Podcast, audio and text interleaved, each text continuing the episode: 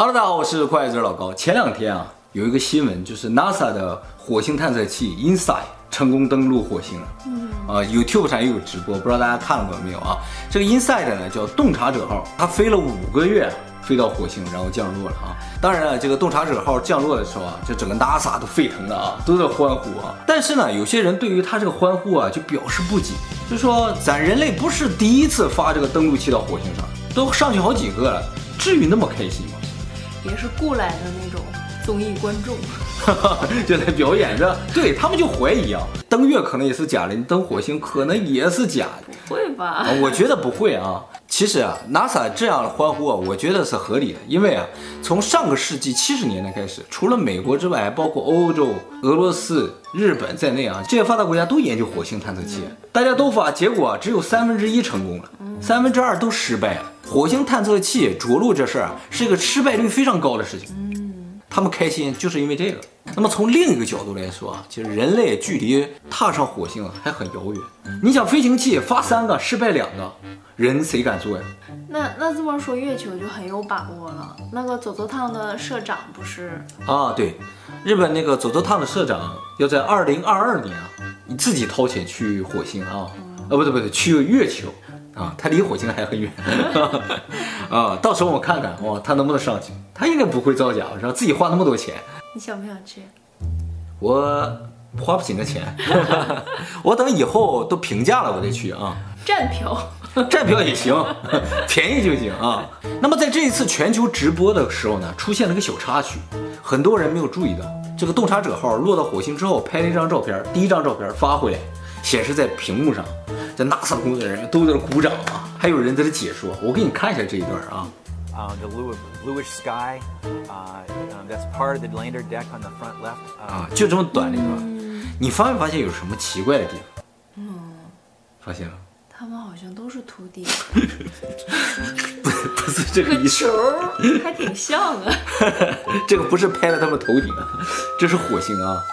你知没知道，就是这个大屏幕上显示的时候。这火星的天空是蓝色的，是的，但是很快他们马上切换了一个大画面，嗯，这个天啊就变成灰蒙蒙的了，嗯，对，这是火星爱好者一直说 NASA 的事情，就是 NASA 好像一直在隐瞒火星的天空是蓝色这个事实。火星的天空是不是蓝色，我也不知道。可是人家拍的照片，你你又没去过，人家愿意怎么说就怎么说呗。对哈，我们没有知情权啊。不过这个视频的背景啊，是说 bluish sky blue bluish sky blue bluish sky。那么人们为什么总怀疑 NASA？咱们今天啊，就给大家一个彻底怀疑 NASA 的理由。咱们今天给大家看的这些图片啊，都是 NASA 自己发的。在讲解第一个有问题的图片之前啊，先让大家看一下这个东西啊。这个东西啊叫做火星表盘，是装在火星探测器上面的，上面有四个颜色，你看到没有？有这个红褐色。蓝色、橘黄色和绿色，嗯，这个东西是干什么的？是校正摄像机的。但是呢，就因为这个东西啊，NASA 出现了一个问题，就是他们发了一张照片，就是这张照片，嗯，这是火星上面，它下面有这么一个东西。这火星表盘上面有红褐色，有橘红色，但是没有蓝色和绿色，你看到没有？嗯。于是人们就猜测，这张图片是调过颜色的。这点技术都没有啊，人家都上火星去了。那，那是，但是为什么没有绿色和蓝色？这不很奇怪吗？如果它就单单去掉绿色和蓝色，那就说明这张照片原先啊天空它就有可能是蓝的，但是有可能上面是绿色和蓝色被什么东西盖住了，也是有可能的啊。所以就因为有这样的事情的存在，他们就怀疑说你 NASA 那张照片是不是调过颜色？第二个这个就比较恐怖了，这个呢是在二零一五年一月二十八号好奇号。在这个火星上拍摄的啊，你注意这九张照片，嗯，这个呢是他某一个摄像头拍的啊，这些啊都是连续照片，就每隔多少秒拍一张，每隔多少秒拍一张，把它连起来就像一个动画一样，把这九张照片连在一起啊，就会出现一个非常恐怖的事情，我现在就连给你看。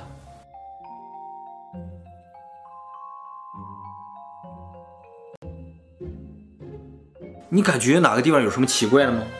有虫子。这个地方是吧？嗯、你注意到关键了啊！火星上没有生物啊？但却有一个东西在动。而且它分裂了，哦，有点分裂的感觉啊，然后最后钻到那个地缝那边去了，是吧像？龙猫里面的那个。反正像蟑螂一样的东西啊。就说没有生命的这个火星上，这是什么？目前不得而知啊。其实这九张照片啊，研究一下它这个时间拍摄时间，你就会发现，正常情况就是每隔二十三秒拍一张。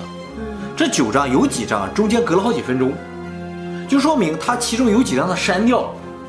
那他还为什么要把这个照片发出来呢？就是那几张删掉，你几张可能是明显的有问题，他就赶紧给删掉了。这几张看上去好像没什么问题，就放上去。结果在这阴影之中就出现了一个动的东西，他们没看见。这么不严谨。好，第三个就更有意思了啊，就是这张图片。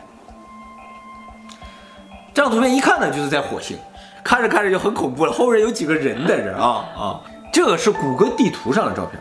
哦，是吗？哎，这是在地球上。嗯，在哪儿呢？是在加拿大。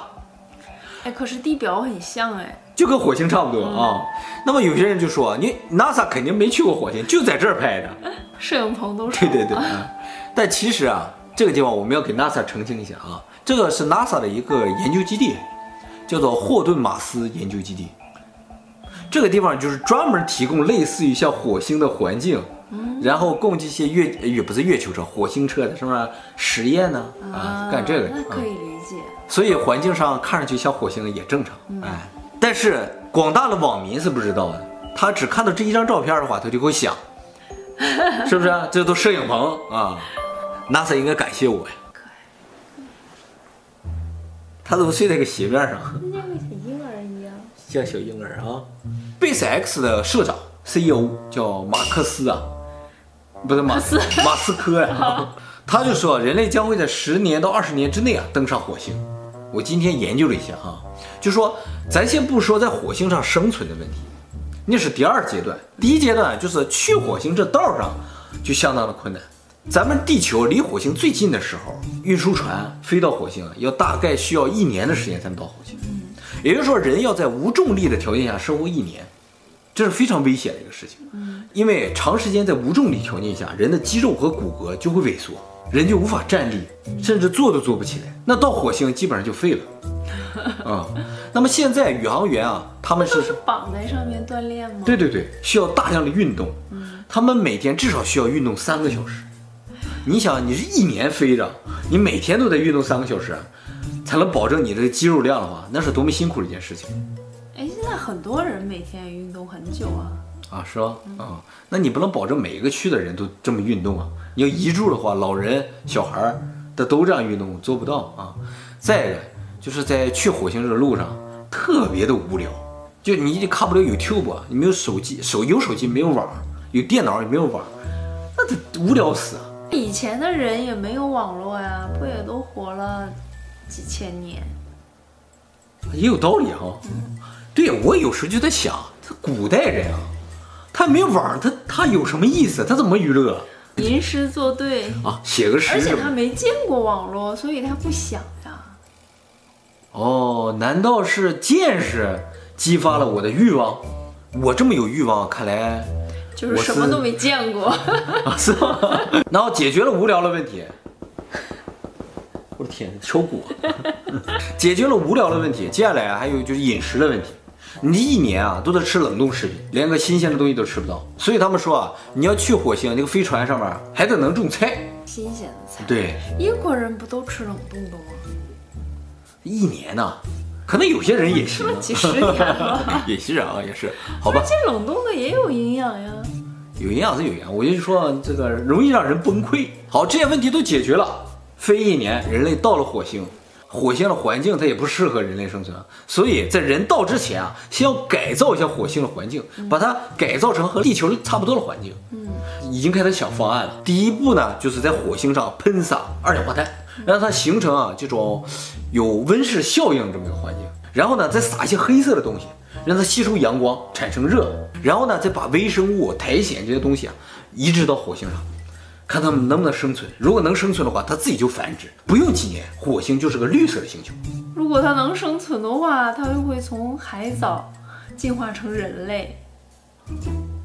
那人就不用去 就不了。用去，没你什么事儿了。按照目前计划如是这样的，对啊，他自己就进化出人了，我的天，太恐怖了。